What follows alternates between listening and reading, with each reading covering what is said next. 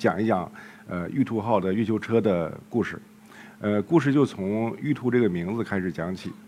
呃，我们把玉兔研制完成之后呢，快到发射的时候，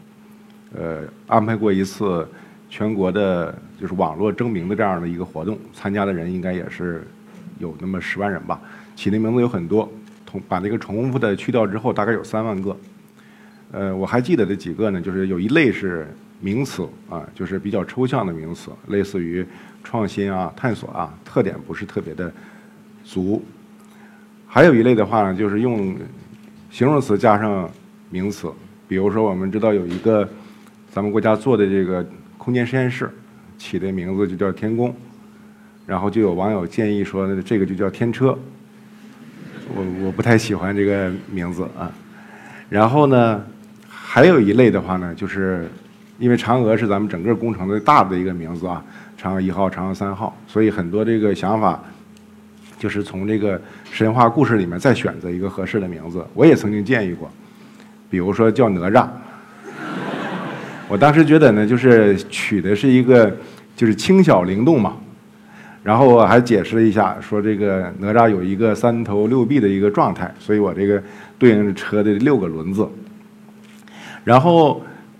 呃，我的这个主管的领导跟我讲不好。说你这个脚踩风火轮这个名字应该给火星车先留下来。然后其他的网友的建议呢，有的有，比如说叫后羿，后羿大家知道跟嫦娥关系啊。然后，呃，觉得好像太强壮了一点，和我们这个车的这个特点呢不太一样。后来有人建议说叫八戒，这个联系呢就更紧密了，但是呃大家可能也不太喜欢。呃，还有各种各样的啊，有一些可能大家还不一定特别熟悉的神的名字，类似于故宫啊等等。呃，在那些这个所有的这些名字里面，我认为有创意的啊，可能没法采纳的，有一个网友起了一个英文的名字叫 iMoon，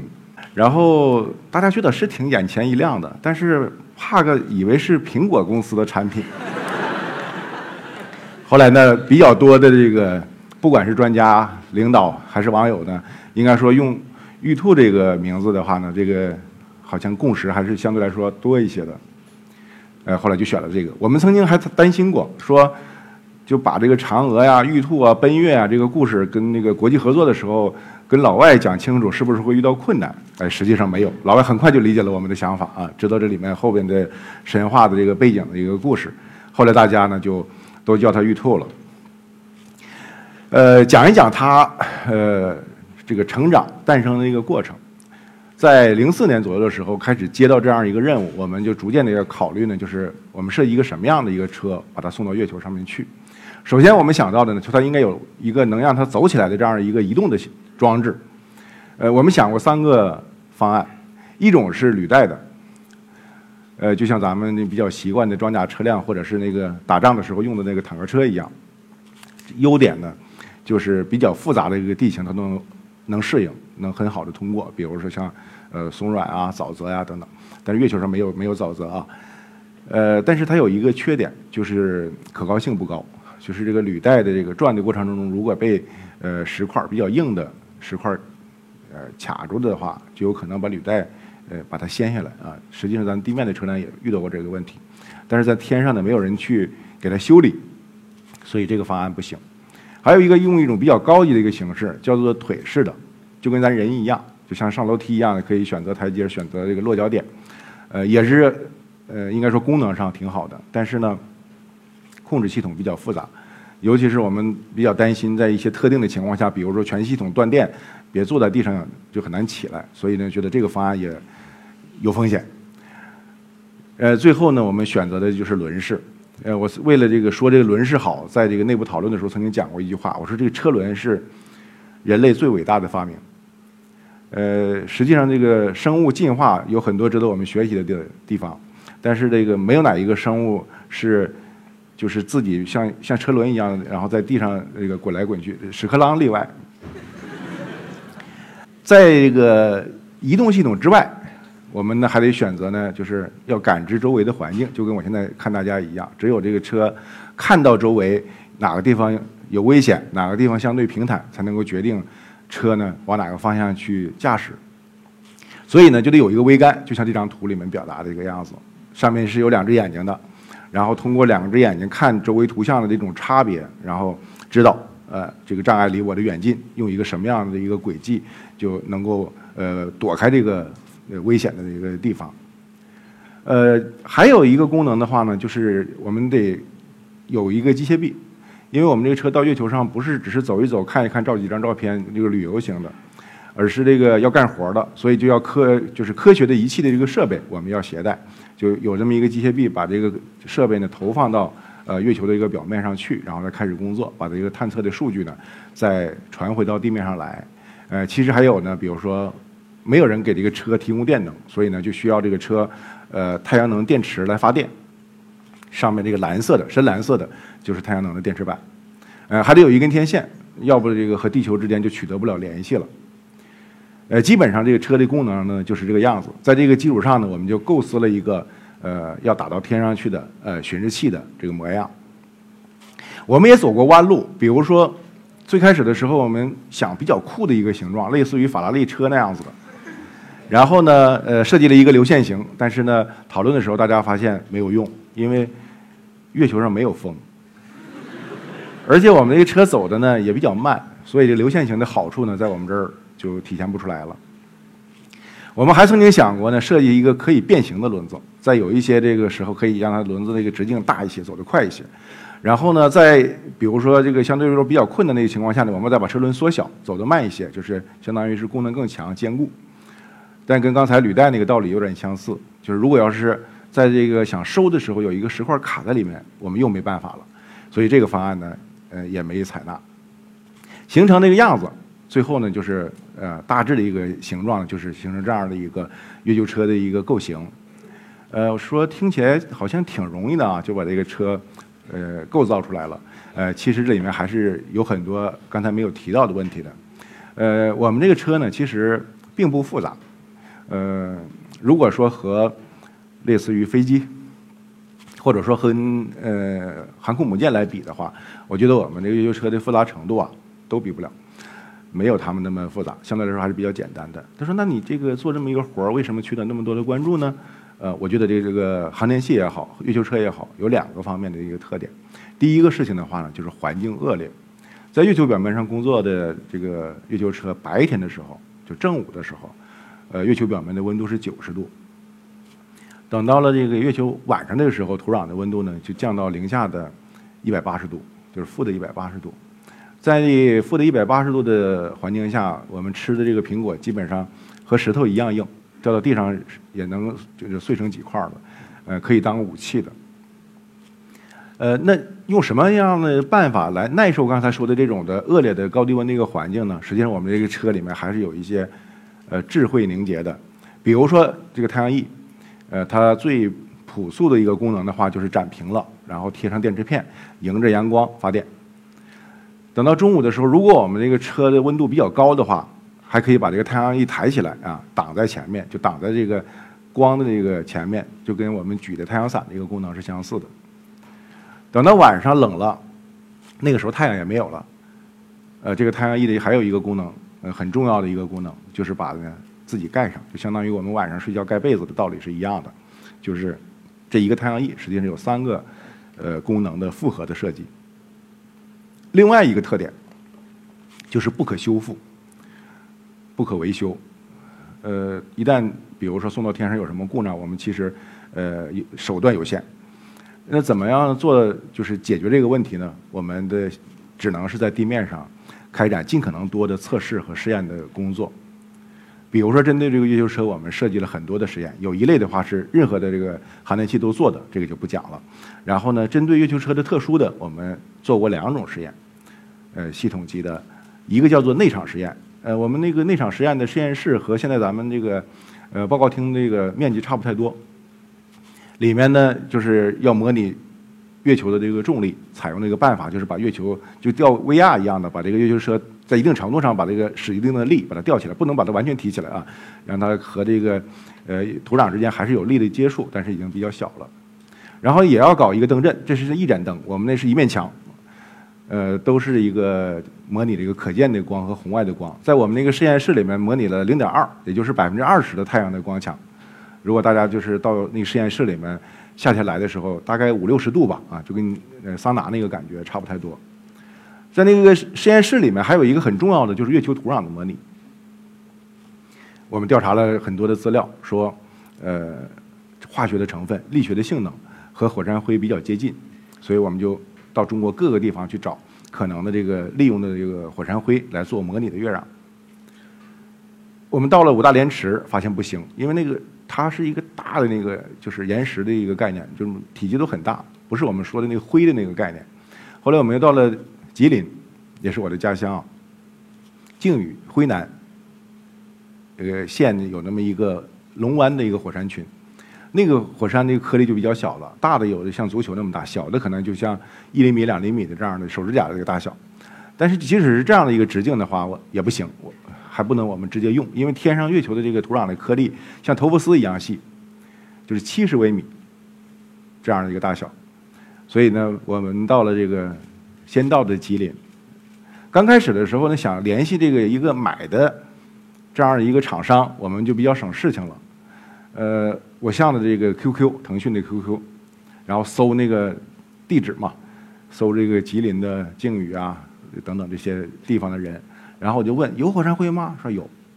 说你卖吗？他就你精神病吧啊，就是觉觉得像是一个骗子，因为在当地实际上就是一个建筑材料。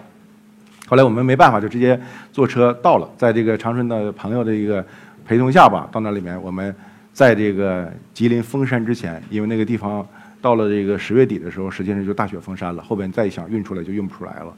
呃，把这个火山灰运到了北京，我们又把它烘干，然后磨碎，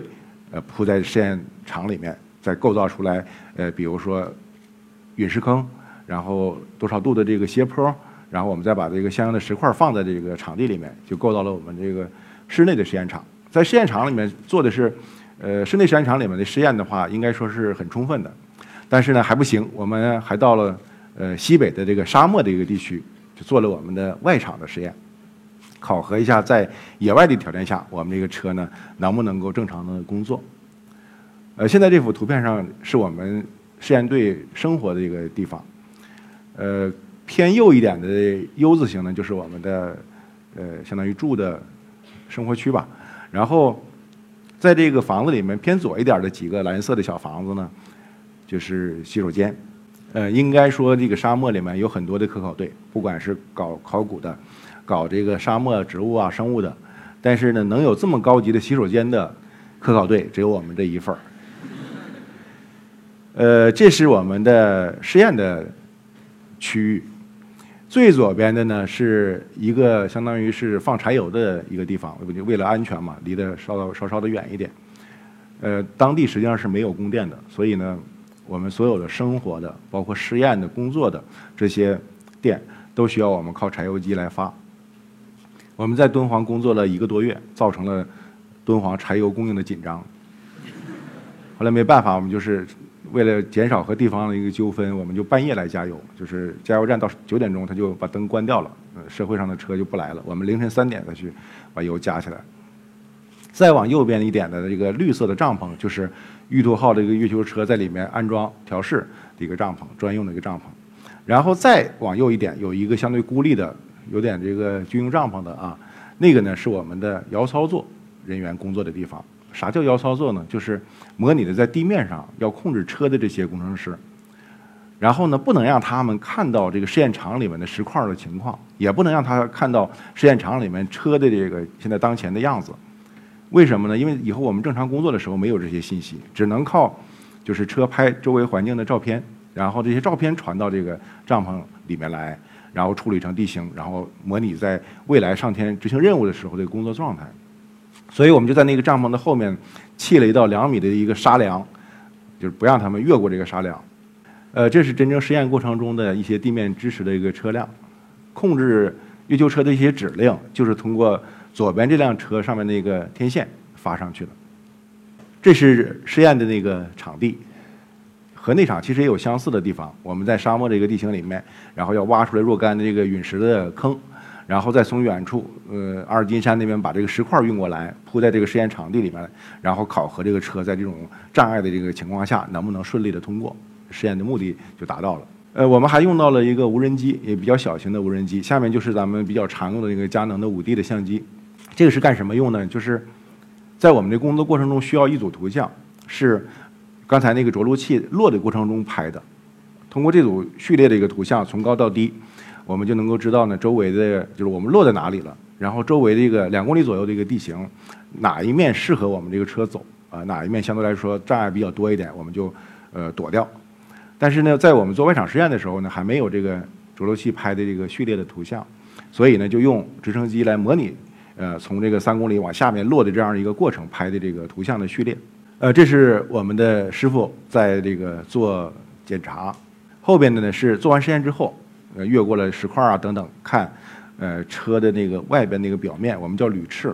呃，被那个石头硌完之后损坏的那个情况。呃，真正试验的时候呢，我们那个车前面走，后面还有一个陪着的叫伴随车。为什么这么做呢？就是因为月球的那个表面的那个重力比较小，就是所谓的六分之一。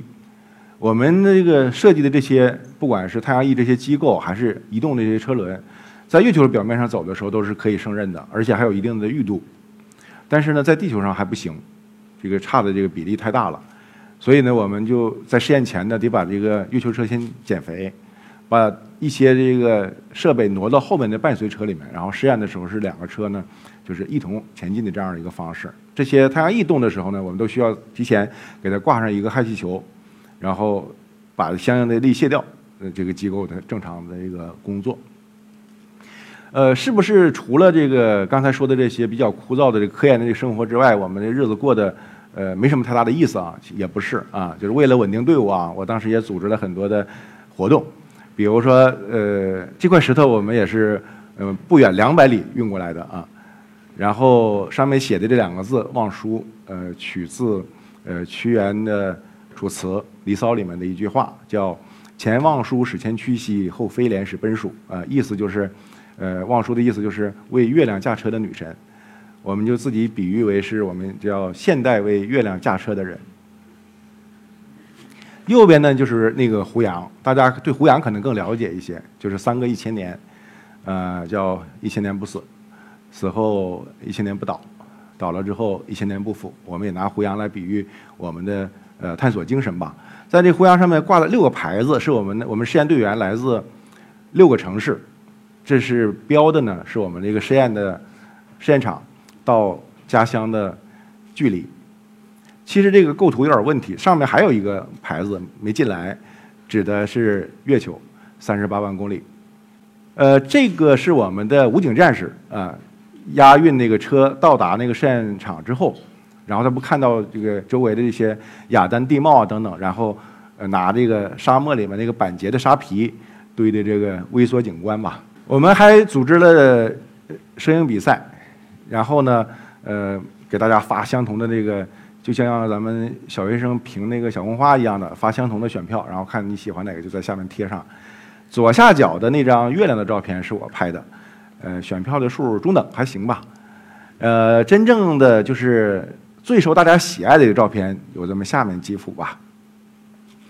呃，这是我们的就是食堂的师傅给我们做饭，呃，这个师傅姓康。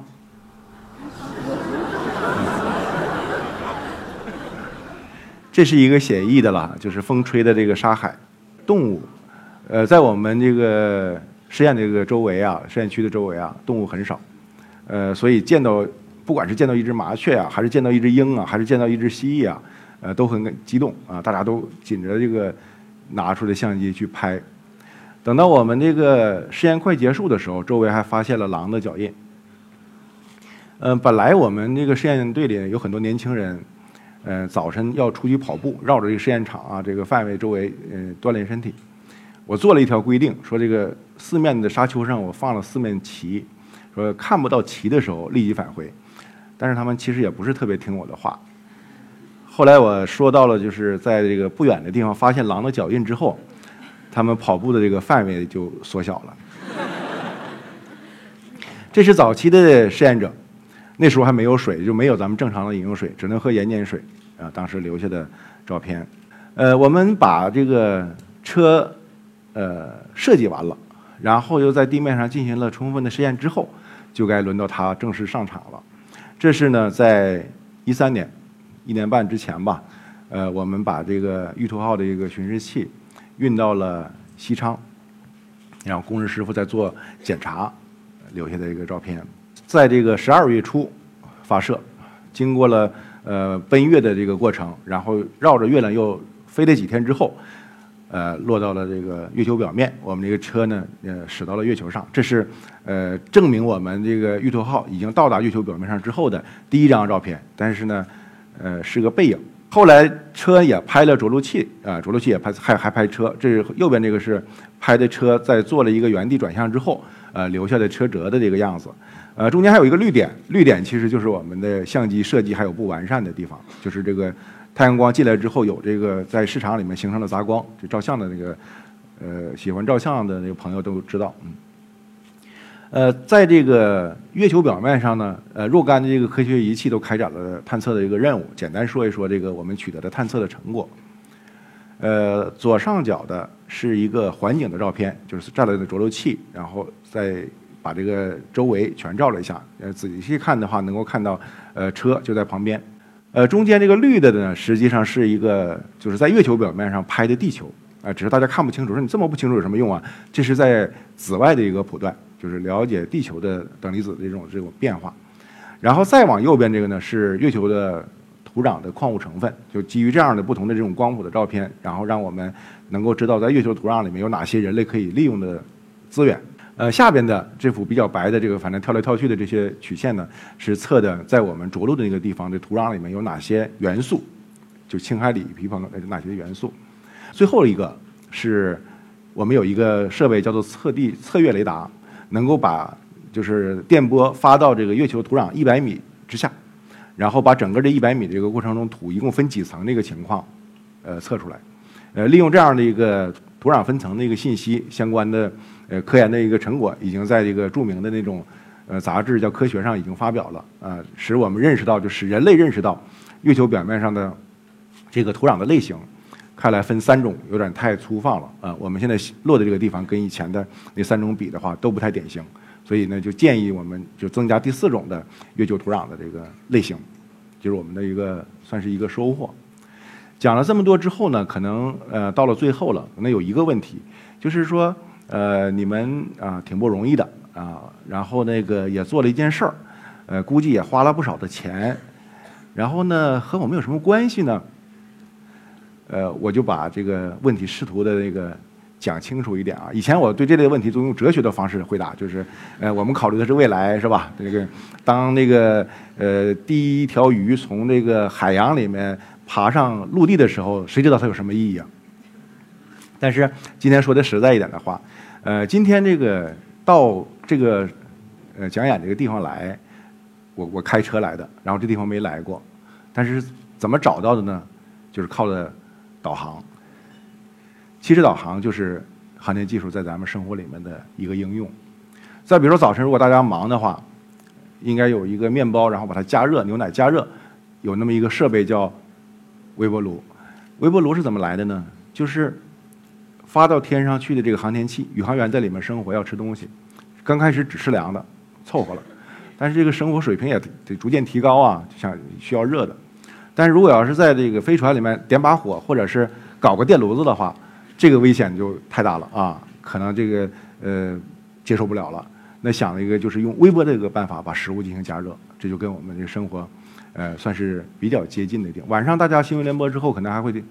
看那个天气预报。天气预报现在比以前是不是准了点了？啊，原因是什么呢？就是呃现在这个计算的速度，这个计算机提高了。另外呢，就是不断的有这个。卫星把这个云层的一个情况啊等等的，呃照照下来，然后传到地面上来，就相当于航天技术在气象里面的应用。呃，其实还有很多大家也不一定特别的知道，比如说 CT，实际上就是那种的呃检查的手段啊，跟航天其实也是有关系的。呃，再举一个更近一点的一个例子，就是呃我小的一个时候使的那个叫圆珠笔，实际上写着写着就有可能就字就不出来了。然后就在沙地上蹭一蹭，或者在黑板上蹭一蹭，然后再接着写，就是不流畅。这个问题美国人也遇到过，说这个航天员在这个舱里面写字的一个时候，发现这个写着写着就写不出来了，影响这个工作的一个效率。美国人就花了很多钱，应该有几十万美元的一个样子，研制了一种在没有重力的情况下也能够流畅的写字的一个笔，和咱们现在说的签字笔是相通的。但是呢，苏联人呢没费那么大的一劲，说咱直接用铅笔算了。呃，如果有一天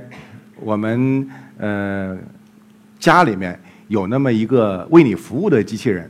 能为你端茶倒水，他长着两只眼睛，能够看周围的障碍的一个情况，相信我，那一定是玉兔的技术已经用到你们家了。谢谢大家。